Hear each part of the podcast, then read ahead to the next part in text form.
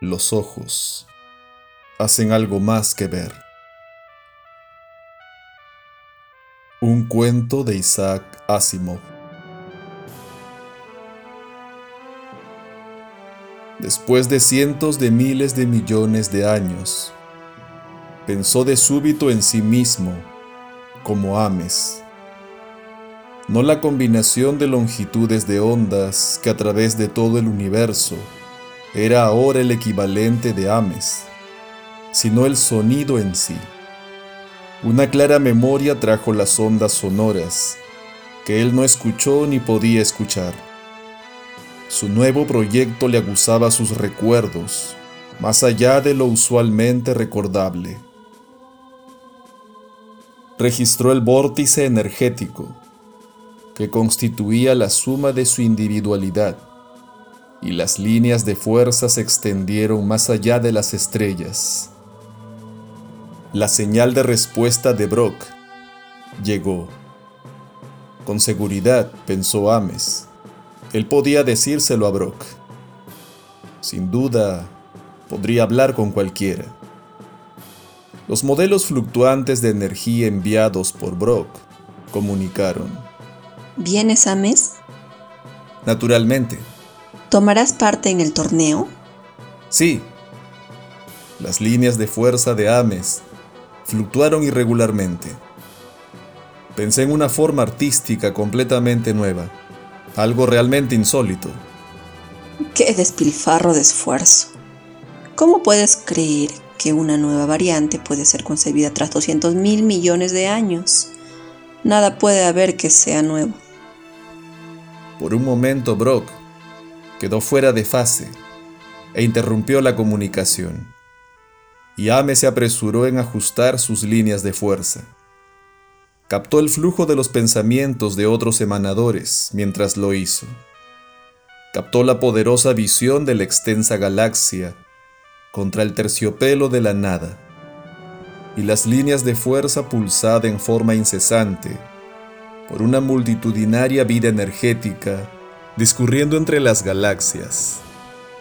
Por favor, Brock, suplicó Ames, absorbe mis pensamientos, no los evites. Estuve pensando en manipular la materia. Imagínate, una sinfonía de materia. ¿Por qué molestarse con energía? Es cierto que nada hay de nuevo en la energía. ¿Cómo podría ser de otra forma? ¿No nos enseña esto que debemos experimentar con la materia? Materia.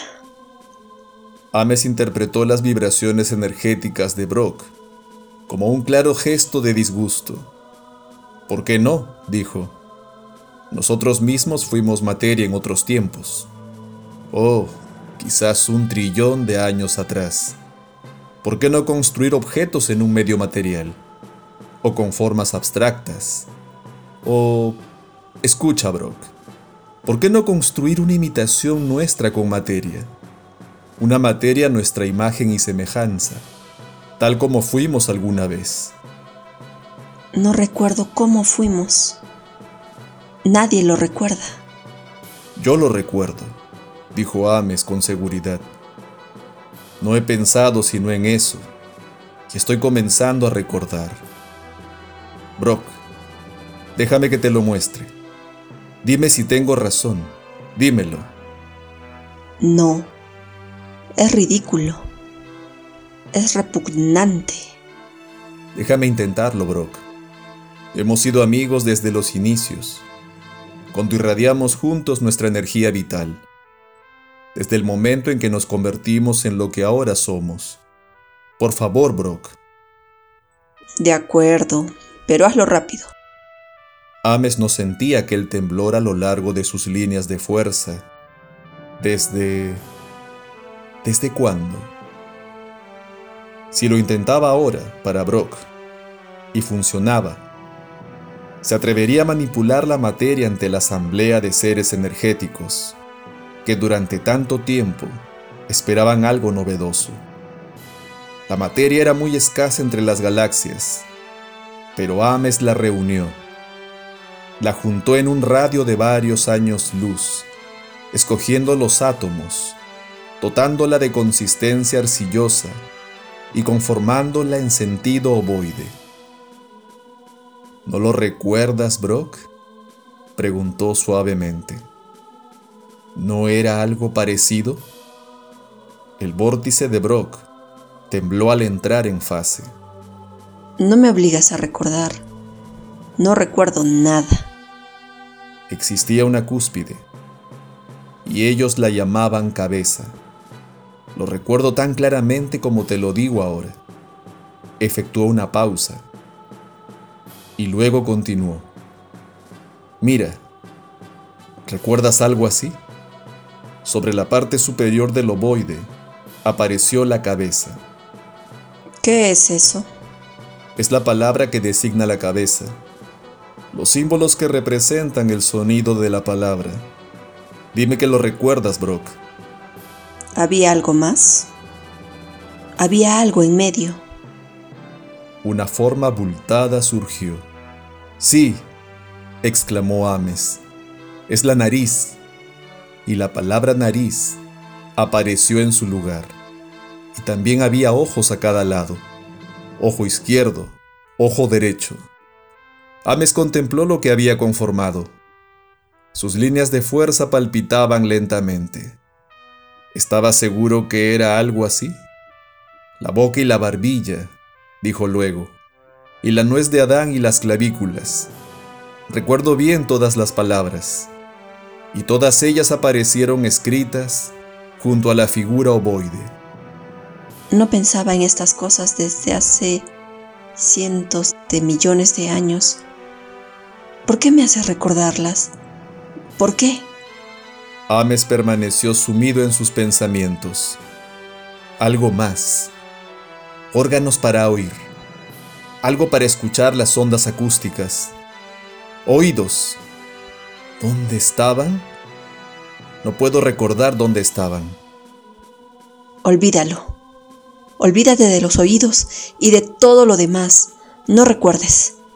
¿Qué hay de malo en recordar? replicó Ames desconcertado porque el exterior no era tan rugoso y frío como eso, sino cálido y suave. Los ojos miraban con ternura y estaban vivos, y los labios de la boca temblaban y eran suaves sobre los míos. Las líneas de fuerza de Brock palpitaban y se agitaban, palpitaban y se agitaban. Lo lamento, dijo Ames. Lo lamento. Me has recordado que en otro tiempo fui mujer y supe amar, que esos ojos hacían algo más que ver y que no había nadie que lo hiciera por mí. Y ahora no tengo ojos para hacerlo.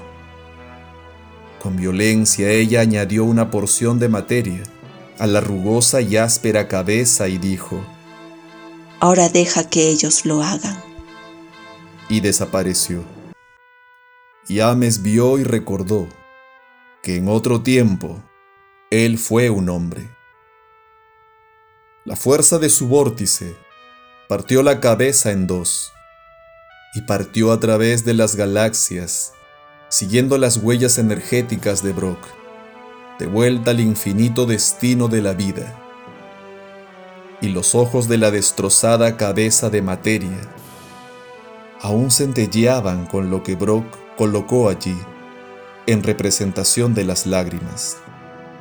La cabeza de materia hizo lo que los seres energéticos ya no podían hacer, y lloró por toda la humanidad y por la frágil belleza de los cuerpos que abandonaron un billón de años atrás.